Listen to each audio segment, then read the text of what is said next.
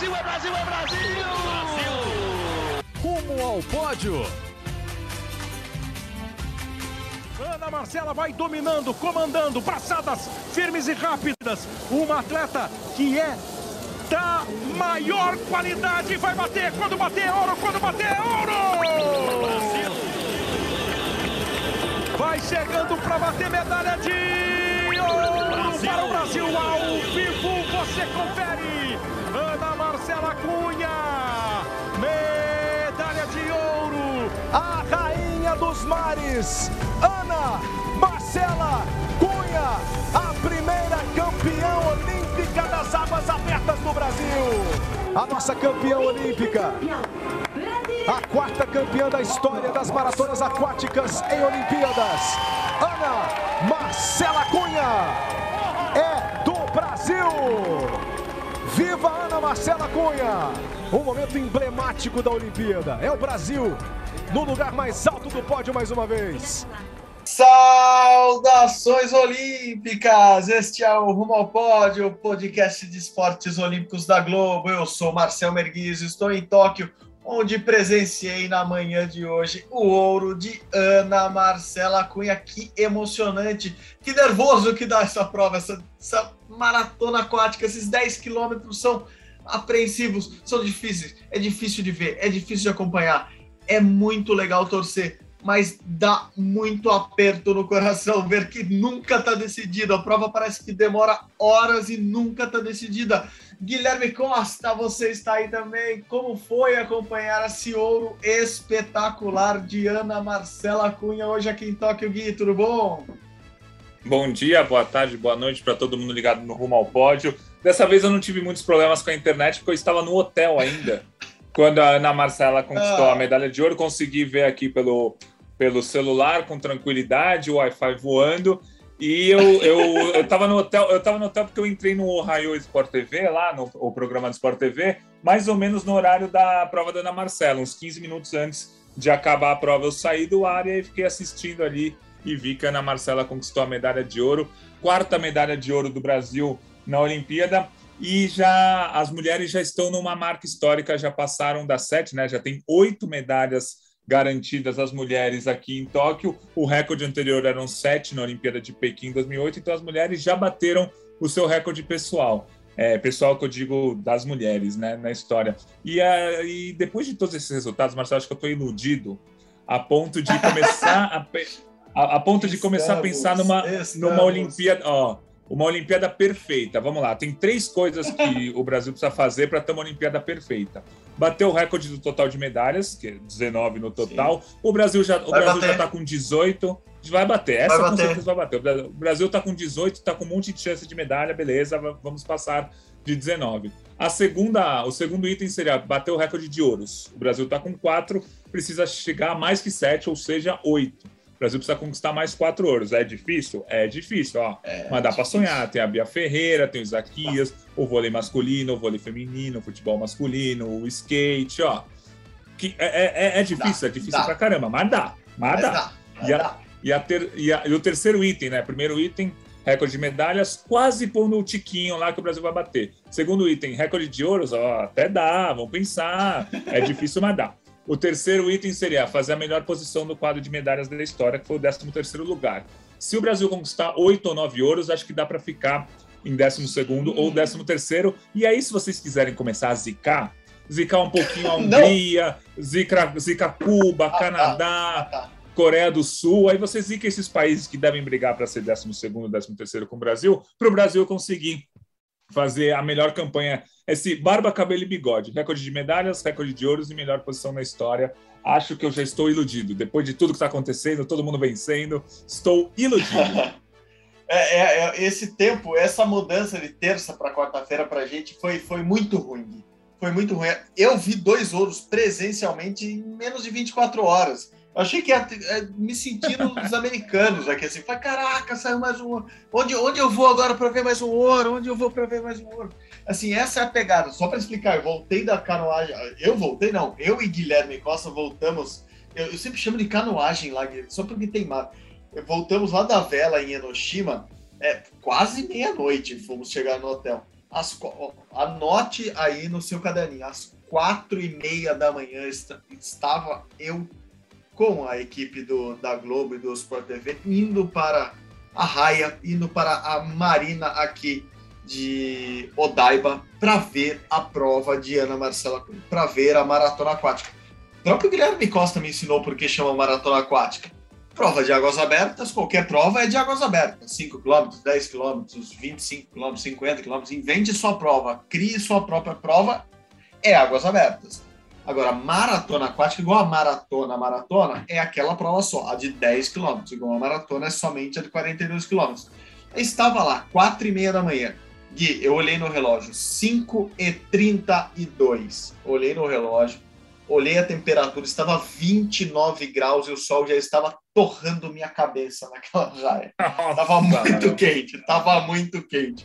Aí fui conversar com os especialistas ali em Maratona Aquática, falei, qual a temperatura dessa água no momento? Assim, tá quente lá também, tá fria. nunca nadei na Baía de Tóquio, nunca nadei ali em Odaiba.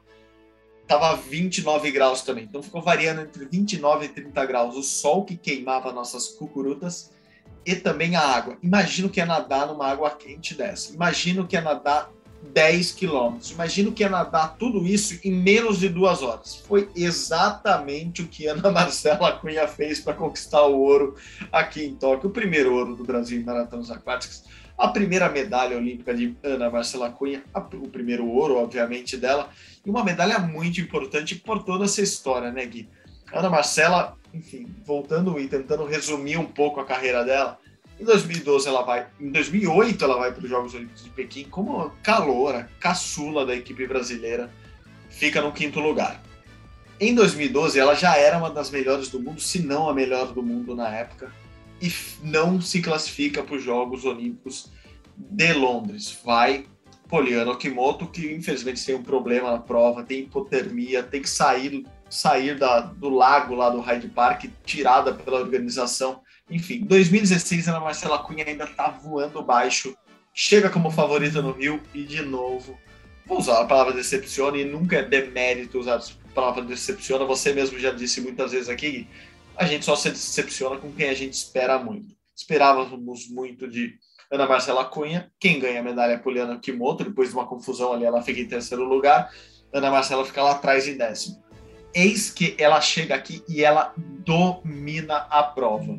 A primeira pessoa que eu conversei hoje de manhã, quando eu cheguei na raia, foi Renato Cordoni, que, Cordani, que você conhece tão bem, que é um chefão da CBDA hoje. E ele me falou: Marcel, presta atenção. Terceira ou quarta volta, eram sete voltas ao total, são 10 quilômetros dividido entre boias lá, e no total eram sete voltas.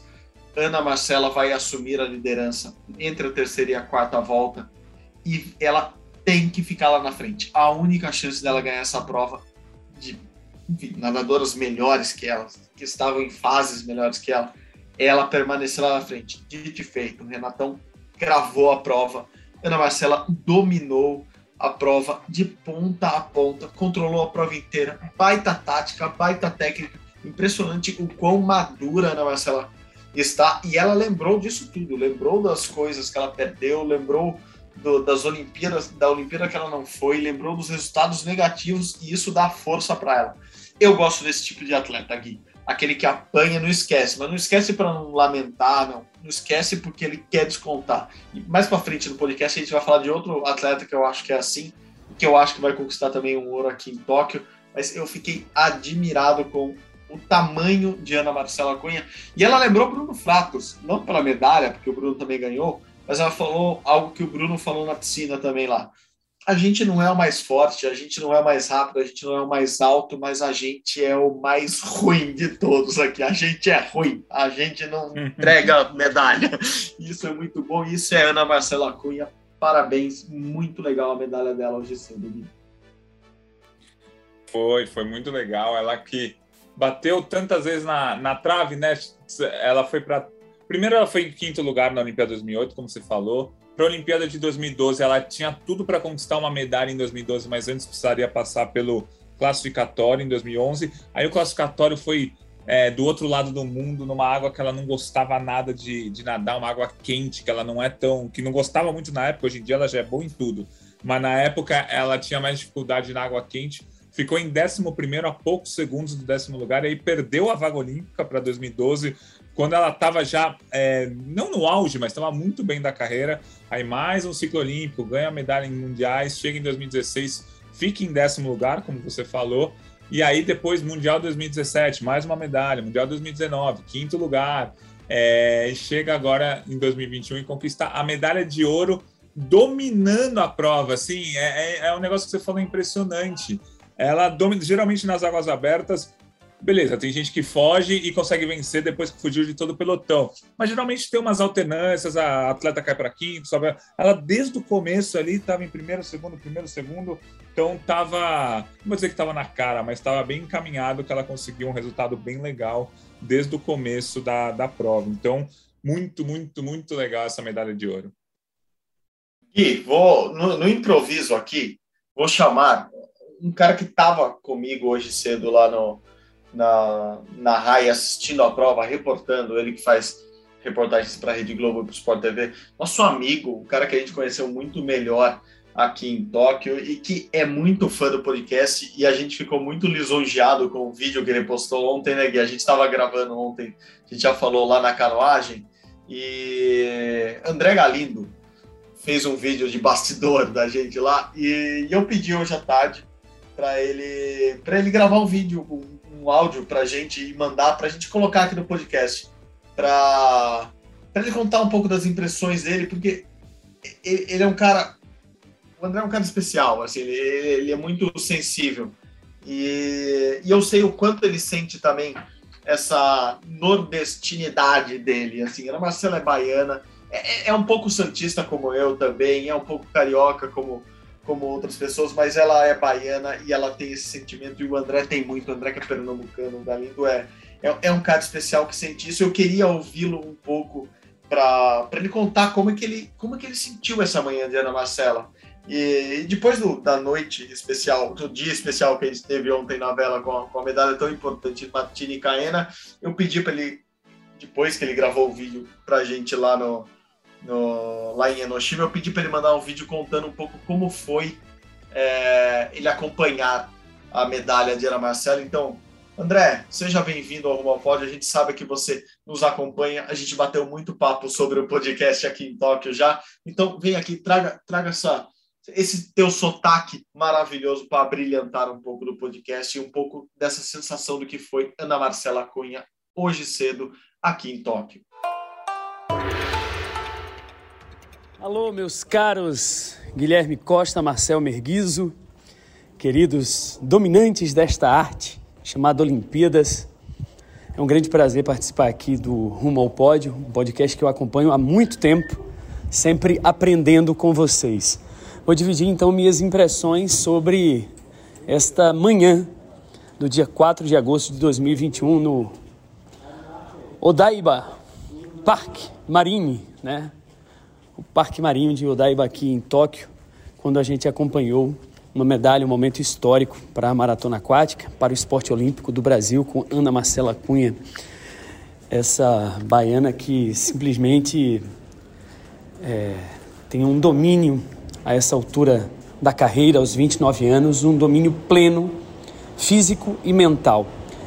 E ela fala, assim que passa pela zona mista, da estratégia que traçou com o técnico Fernando Possente, que é, mantém essa parceria vitoriosa com Ana Marcela há pelo menos sete anos.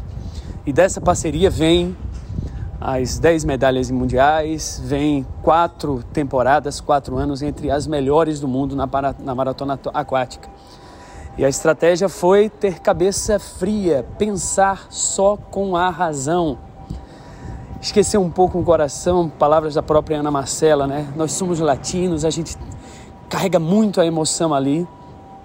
E ela quando se propõe a fazer esse, essa estratégia e seguir com a estratégia, significa não se assombrar com uma largada ruim, como aconteceu. É, depois da primeira perna tá em décimo segundo, também não se assustar com isso, seguir firme no ideal do que foi pensado, planejado e ao concluir com, eu diria até certa vantagem, com alguma tranquilidade, ela prova que todo o treinamento, todo o planejamento deu certo. Então ela é braba, é um orgulho, merece demais, é daquelas medalhas que a gente deve celebrar. E só para completar aí, ela não satisfeita com o ouro, né?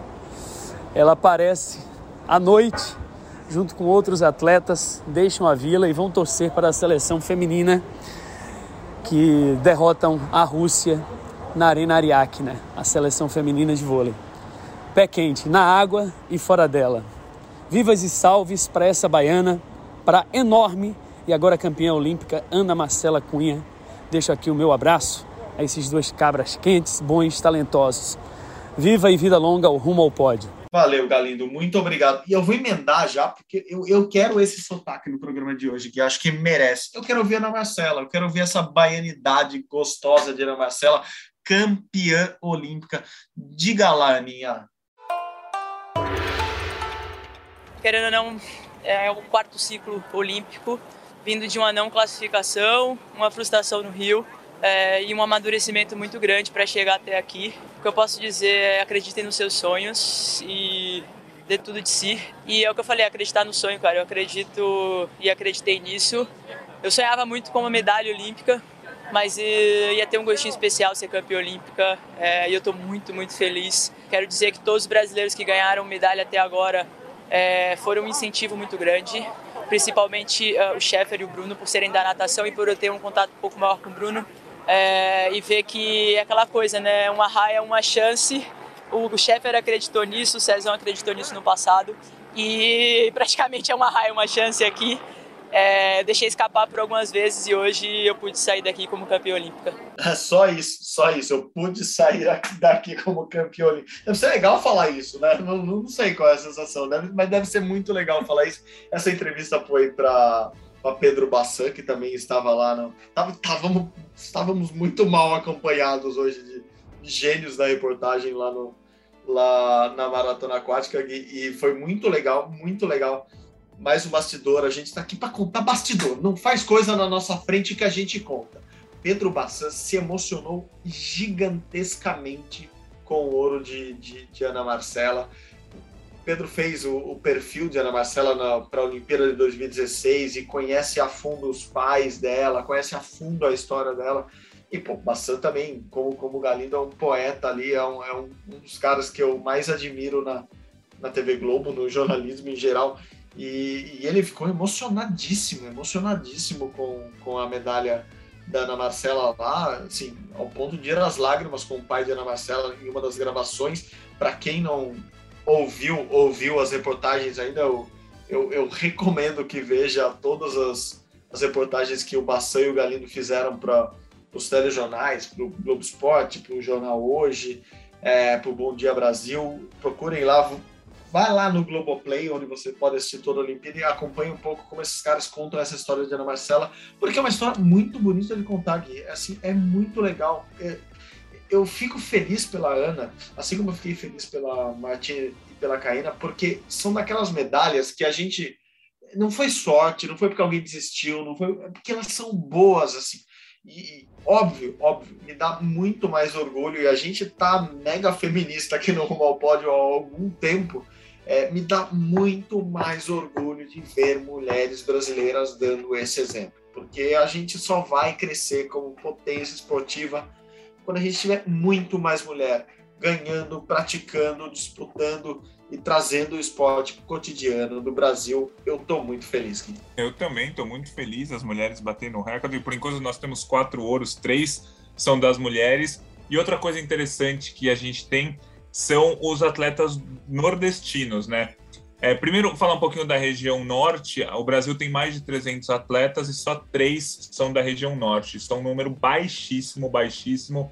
É, e é importante a gente olhar muito para a região norte também, que às vezes a gente esquece. A gente fala muito do Nordeste e esquece o Norte. Então, falamos do Norte, apenas três de 300 atletas é um número muito, muito, muito pequeno. Agora, falando do Nordeste, Raíssa Leal do Maranhão, o Ítalo Ferreira do Surf do Rio Grande do Norte, é, a Ana Marcela da Bahia, enfim, isso está sendo muito legal. É, atletas de várias, é, vários estados ali do Nordeste se destacando e ganhando medalhas. Acho que isso também, além da diversidade é, entre mulheres e homens, que neste momento as mulheres estão até com mais medalhas do que os homens no Brasil, essa diversidade de, de conquistas para o Nordeste se abrindo e ganhando cada vez é, mais medalhas. Isso é muito, muito legal. É, se a gente trazer para o Sul também, tem o Fernando Scheffer, o, o, o Fernando Scheffer, a Mayra Guiar, os dois são gaúchos, enfim. Eu acho interessante que o Brasil conquiste muitas medalhas espalhadas pelo Brasil, até para conseguir espalhar o esporte pelo Brasil, para que tenham mais exemplos de pessoas é, em cada estado, em cada cidade, para que a gente tenha cada vez mais gente praticando esporte. Quando você tem mais gente praticando esporte, você tem mais gente é, sendo competitivo no esporte, aí a gente vai massificando uma potência olímpica, que a gente ainda não é, mas pode ser daqui a alguns sim. anos. Sim, sim, sim. A base vai vir. Se a, se a base do Brasil quiser ser forte para formar uma elite é, que se transforme numa potência olímpica, ela só vai ser forte se ela derivar dessa diversidade que é o Brasil, dessa diversidade étnica, étnica, dessa diversidade de gênero, dessa diversidade é, populacional imensa, seja física, seja é, do jeito de agir, de ver e pensar, enfim. É, o Brasil é muito diverso e a gente precisa ter isso no, no esporte justamente para mostrar que a gente vai crescer assim, sendo diferente. Nós somos um país diferente por, por essas razões, por causa da nossa formação, e a gente pode ser muito maior no esporte justamente por causa disso, por, pelo, pela forma que o brasileiro é formado. Então, muito bem lembrado, Gui, parabéns, bela, bela lembrança mesmo. Nossos destinos, né? Nós, como Porta dos Fundos bem é, satirizou recentemente em uma enquete, ou numa sketch, desculpa, é, nosso destinos acabamos, às vezes, prestando muita atenção no, no nosso próprio umbigo e, e esquecemos do, do, do, resto do país, mas valeu muito o destaque, que parabéns, é, foi muito bem pontuado isso por você e as mulheres, sim, estão voando, metade das medalhas já são delas, 75% dos ouros aqui são delas, vamos ver até o final, eu, eu até tava, acho que há um ou dois episódios atrás, achei que, que os homens iam, iam dominar ali o quadro de medalhas, que, que não ia ficar tão equilibrado. Já acho que vai ficar mais equilibrado do que eu pensava há dois, três dias atrás. Parabéns a todas elas, é um recorde importante, porque, é, como eu disse no dia que a, que a Júlia, minha filha, mandou aquele áudio que a gente brincou aqui, é, é importante que ela, por exemplo, tenha ídolos femininos para se inspirar e fazer o que ela quiser da vida. Acho isso muito importante, muito legal essas conquistas. Falando de mulheres, que vou aproveitar esse gancho é, e esse discurso aqui que eu estou fazendo para falar um pouco do que a gente acabou de ver. Assim, um segundo antes a gente começar a gravar o podcast, a gente segurou ao máximo a gravação do podcast porque a gente estava assistindo em conjunto a seleção feminina de vôlei ganhar as quartas de final contra a Rússia de uma maneira espetacular e se classificar para a semifinal olímpica. Que beleza! A semifinal que eu acho que vai ser mais fácil do que foi, foram essas quartas de final. O Brasil bateu a Rússia por 3 sets a 1 depois de começar perdendo o jogo. E agora pega a Coreia do Sul. Que jogo, Gui? Que jogo! Que mulher é Rosa Maria! Que impressionante! Que quarto set que a Rosa fez. Parabéns! Foi muito legal mesmo. A Macris também foi um grande destaque da partida, ela entrou no segundo set, mesmo ainda claramente lesionado, não 100% fisicamente, conseguiu dar uma mudança no jogo importante quando a Rússia já tinha vencido o primeiro set e estava na frente no segundo set. O Brasil pega a Coreia na segunda na semifinal, isso a Coreia venceu da, a Turquia por 3 a 2. É um jogo na teoria bem mais fácil, né? A primeira fase, por exemplo, o Brasil ganhou de 3 a 0 na Coreia com até uma certa tranquilidade, na ocasião, 25-10, 25-22, 25-19. Então, acho que é uma semifinal bem na teoria, tá, gente? Bem na teoria, tranquila, para fazer uma final ou contra a Sérvia ou contra os Estados Unidos. É, que antes da Olimpíada a gente falava, Sérvia, Estados Unidos, China e Itália seriam os grandes destaques. A Sérvia não empolgou na primeira fase, tanto que o Brasil até venceu a, a, a Sérvia, mas a Sérvia meteu um 3 a 0 hoje na Itália e vai jogar contra os Estados Unidos. Então, a gente espera uma semi tranquila ou pelo menos uma vitória que não seja tranquila, que seja por 3 a 2, uma vitória contra a Coreia. A gente espera para uma final ou contra a Sérvia ou contra os Estados Unidos. Contra os Estados Unidos ia ser legal, porque o Brasil já ganhou duas finais delas em 2008 e 2012. Seria mais uma final e as americanas no, fe, no feminino, né, o vôlei feminino dos Estados Unidos ainda não possui a medalha de ouro ou a Sérvia, que é um time que começou a crescer mais recentemente, né? não era uma potência no feminino até oito, nove anos atrás, mas é atual vice-campeã olímpica, atual campeã mundial, também é uma equipe muito forte. Mas aquele negócio que a gente falava antes de começar a competição, ah, o Brasil é uma espécie de quarta força, quinta força, atrás dos Estados Unidos, Sérvia, é, Itália e China, isso não existe mais. A gente está vendo que o Brasil não é mais quarta ou quinta força, o Brasil pode até ser a primeira força e está virando um forte candidato ao ouro com essa semifinal. Exatamente, o Brasil cresceu muito, né, Gui? Assim, chegou na Olimpíada. Desacreditado nunca é, porque o Brasil é muito grande no, no, no vôlei, no vôlei feminino também. O Zé Roberto Guimarães é um, é um técnico espetacular, então nunca é desacreditado, mas é, chega com muito menos expectativa do que está desenvolvendo e o que está mostrando agora. Então, é, não, não me espantaria essa seleção ser campeã olímpica, porque é uma seleção que cresce, cresceu na hora, cresceu na hora certa. Tem que jogar bem na Olimpíada. E, e é o que tá fazendo. A gente falou do Thiago Braz ontem, é isso. Assim, é isso. saltar a cada quatro ou cinco anos, cinco anos, eu vou, vou usar quatro anos para ficar clara a, a, a, comparação. Se a cada quatro anos ele saltar bem do jeito que ele salta no, nos Jogos Olímpicos e ganhar a medalha olímpica, a gente está contente. O vôlei feminino pode ser a mesma coisa. Claro que a gente não quer isso. Claro que a gente não quer que o vôlei feminino do Brasil jogue bem somente nas Olimpíadas.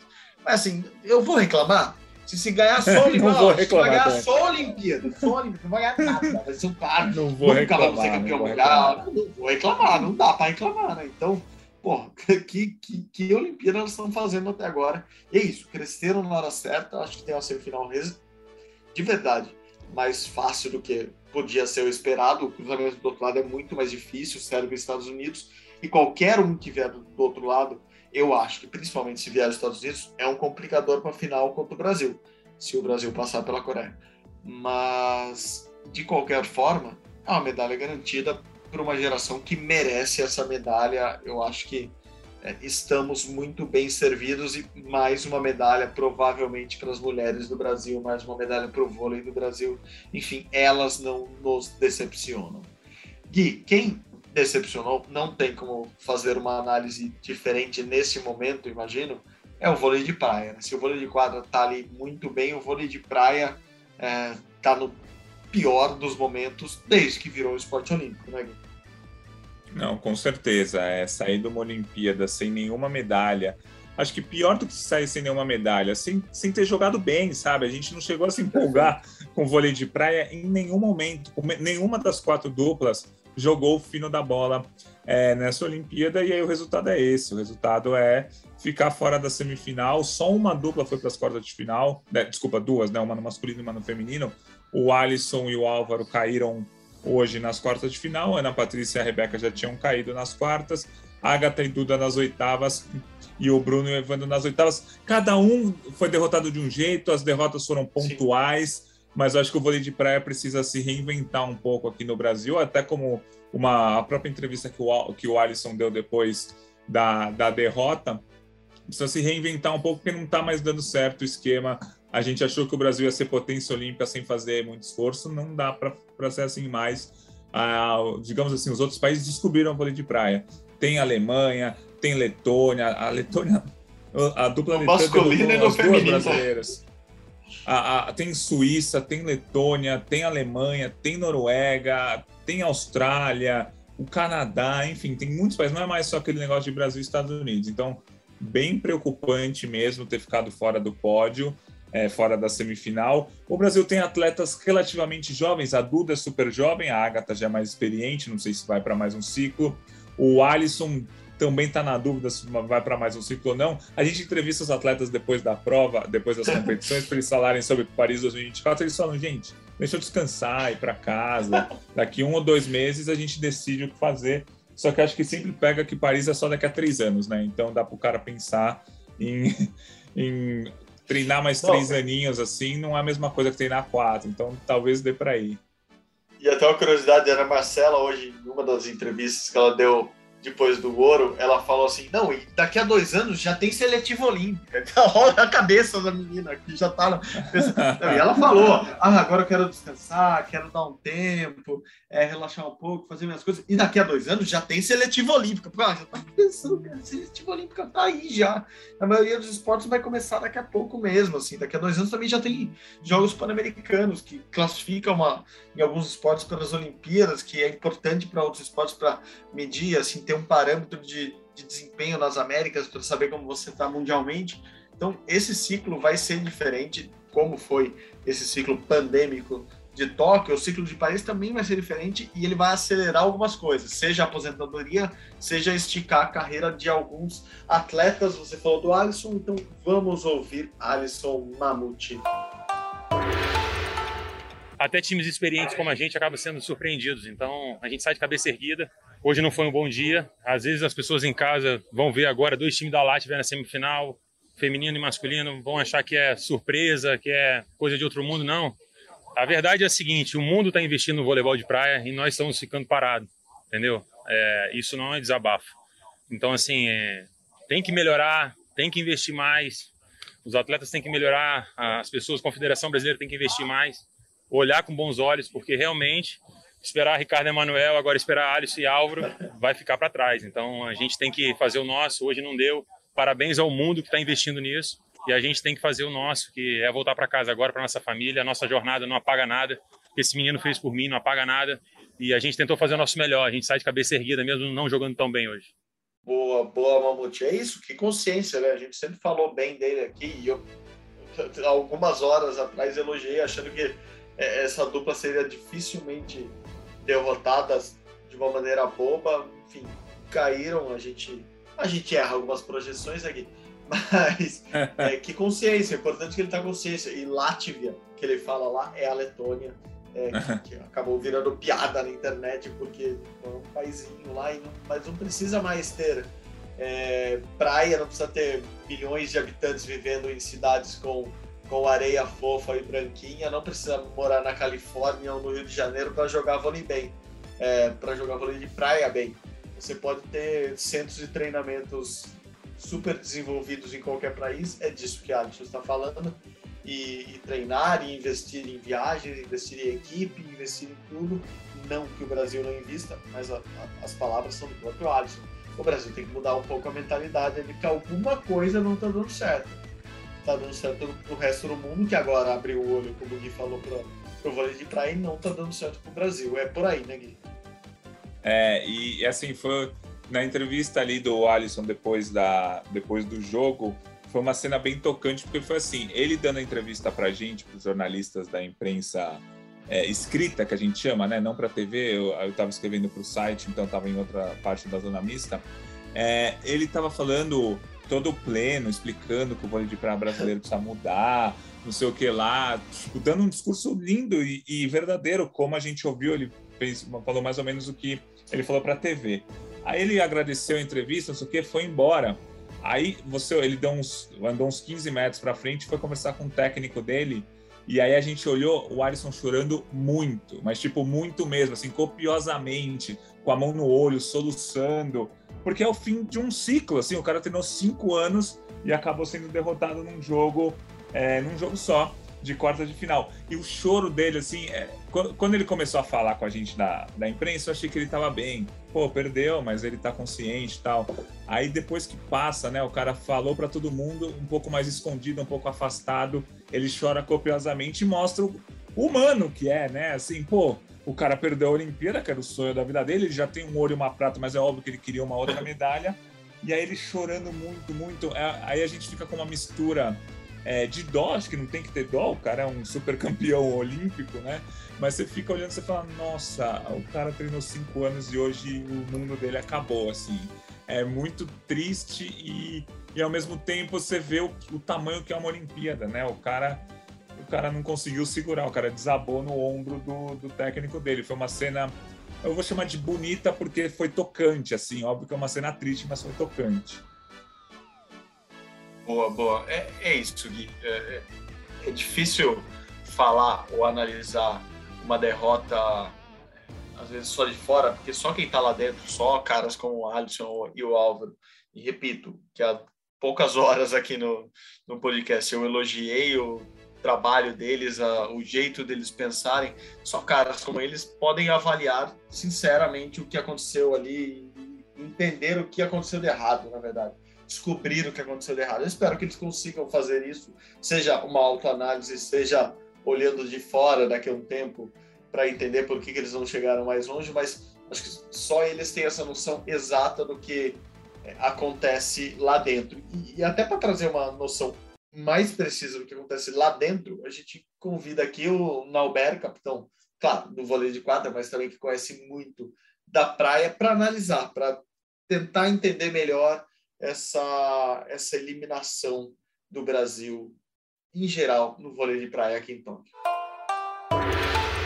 E o vôlei de praia, desde o início da participação nos Jogos em 1996 em Atlanta, pela primeira vez, o Brasil termina uma edição de jogos sem medalha. Situação realmente preocupante, situação que não, não é uma surpresa para quem está atento a tudo que acontece no vôlei de praia, para quem está acompanhando. Nós, comentaristas, alertamos durante todo o ciclo olímpico da dificuldade em desenvolver novos jogadores, de aparecer novos jogadores, da dificuldade das duplas se manterem, da dificuldade do planejamento entre elas. Acho que no feminino a coisa foi um pouco mais bem montada. É, mas no masculino houve a separação da dupla Bruno e Alisson e eles demoraram a encontrar os parceiros, quer dizer, ficaram para trás na preparação. E além disso, a gente vê uma dificuldade tremenda no desenvolvimento do esporte. A gente vê um esporte realmente estagnado. Desenvolveu muito pouco em termos de profissionalismo, em termos de estrutura, em termos de patrocínio. A gente vê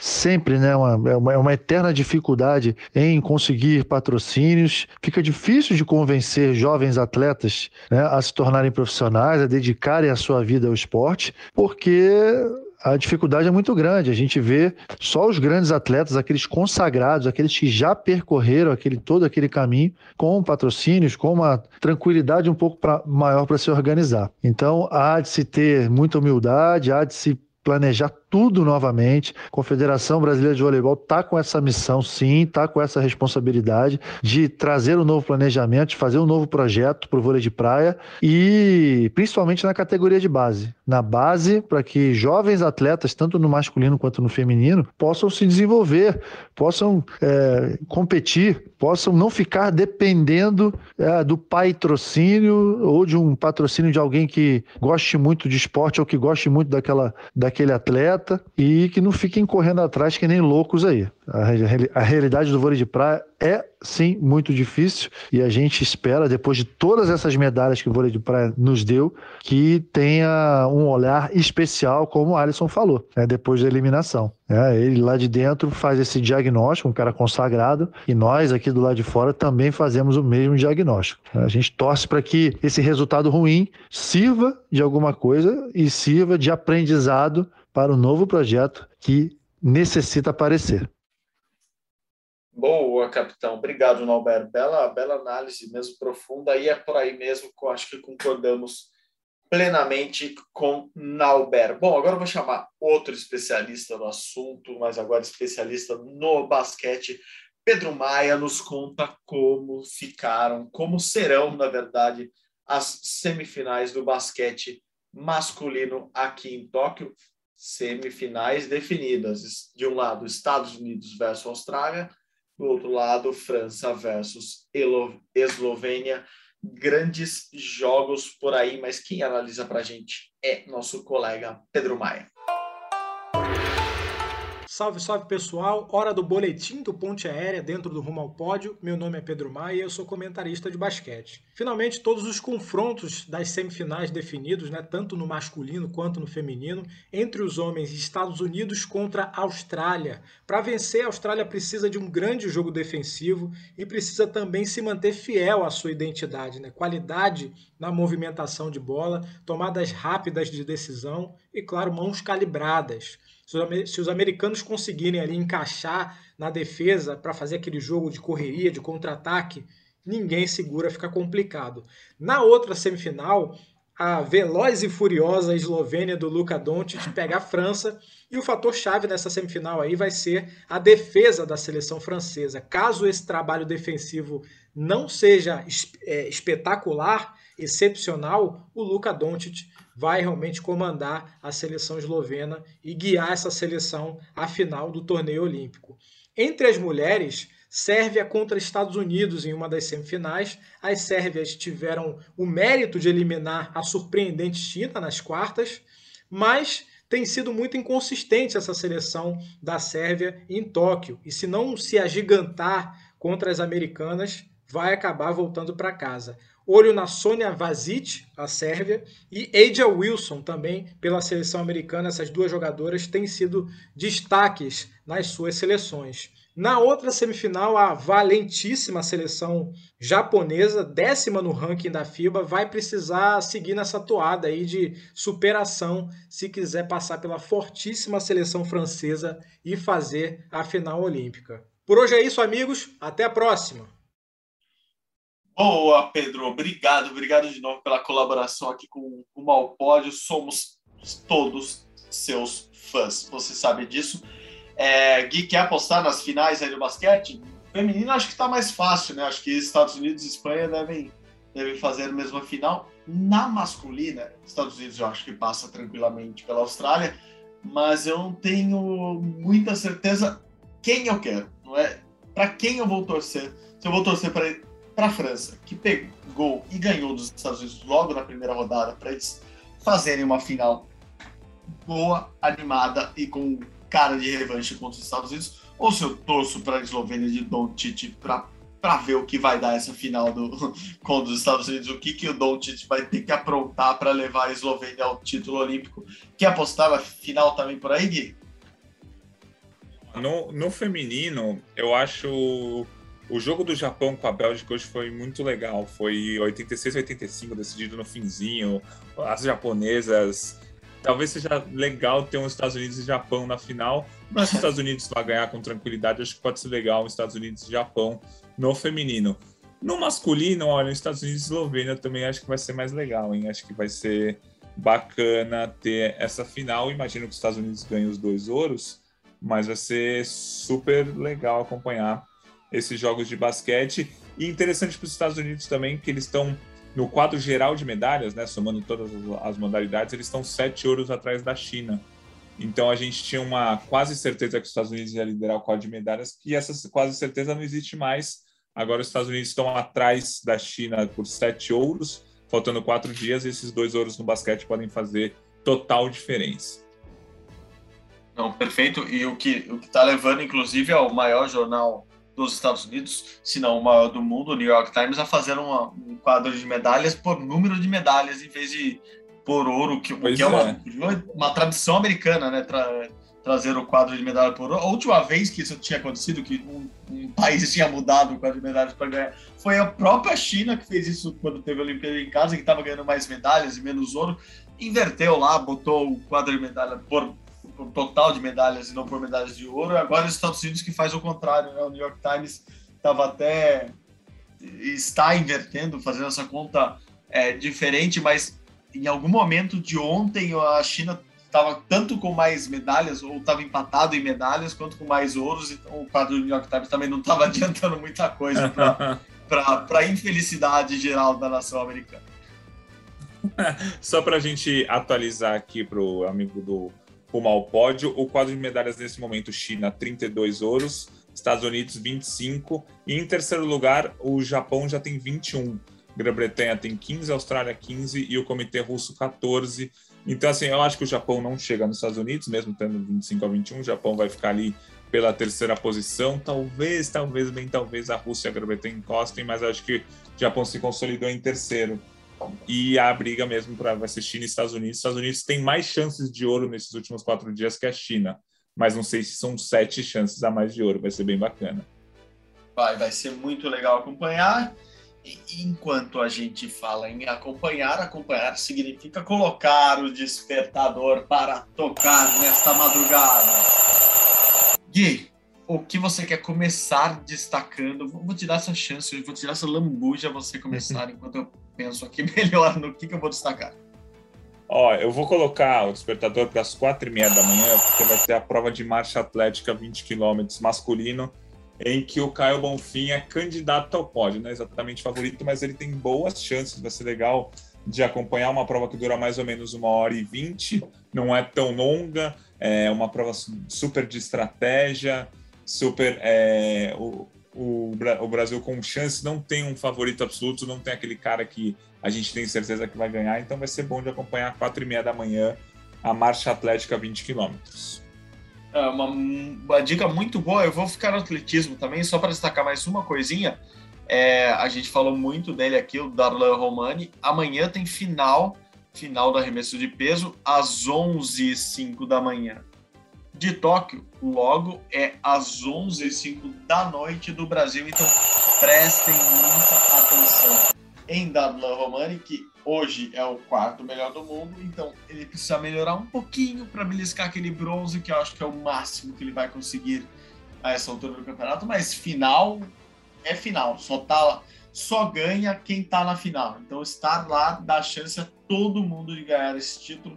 Eu acho que o Dalan é, é alguém, é um atleta para a gente acompanhar bem de perto amanhã. E claro, o skate voltou para a alegria da nossa editora Raíra. O skate está de volta e com ele temos finais amanhã. A final, as medalhas serão decididas a partir das nove da manhã aqui de Tóquio, ou seja, a partir das nove da noite no Brasil. As pessoas vão estar acordadas, eu espero. Meu destaque é sempre para Pedro Barros, um cara que é incrível no skate se ele botou na cabeça que Olimpíada é importante, ele tem muita chance de conquistar uma medalha para o Brasil aqui em Tóquio. Então, skate park masculino amanhã às nove da manhã, valendo medalha. Lembrando que o skate park feminino ocorreu hoje, né, Gui? E as brasileiras não foram bem, duas delas foram para o final, mas não conseguiram nenhuma medalha. Showzinho das japonesas e da fofíssima, da queridíssima, daquela coisinha que a gente quer botar num potinho e guardar lá no armário de casa, a Sky Brown. Foi legal o skate ter voltado. O Brasil que não tá tão bem quanto tá, teve no street, tanto no masculino quanto no feminino, né, Gui? Isso, o parque feminino já era esperado que elas não fossem favoritas ao pódio, duas foram para final, para final, né? A Dora Varela ficou em sétima, a Indiara Asp em oitavo, mas o pódio realmente ia ficar entre as japonesas e a Sky Brown, e foi o que aconteceu. A Sakura Yososumi ganhou ouro, a Kohona Hiraki prata e a Sky Brown bronze. A Sky Brown, que é uma das atletas mais novas é, nessa, nessa Olimpíada, conquistou a medalha de bronze no skate park feminino e, como você falou, amanhã tem o skate park masculino. Perfeito, Gui. Vamos encerrando o podcast de hoje por aqui. Amanhã falar, falaremos muito mais skate em homenagem à nossa editora Raíra Rondon. Desculpa, Raíra. Vamos falar um pouquinho mais de skate amanhã, sim, para agradar todo mundo. E hoje vamos encerrando por aqui. Gui, muito obrigado pela companhia novamente. Valeu, Marcel. É sempre um prazer fazer o podcast ao seu lado. Um abraço para todo mundo e vamos focar aí na Olimpíada Perfeita, hein? recorde de medalhas, recorde de ouro e melhor posição no pódio de medalhas. É um sonho, mas que agora está muito mais próximo do que estava antes da Olimpíada, porque o Brasil está com uma campanha acima do esperado. Muito bom, Gui, muito bom. Vamos sonhar, sonhar. Não custa nada. Não, não, sem samba, essa hora da noite vamos dormir daqui a pouco e no Brasil ainda está começando o dia. Gui, obrigado de novo pela companhia.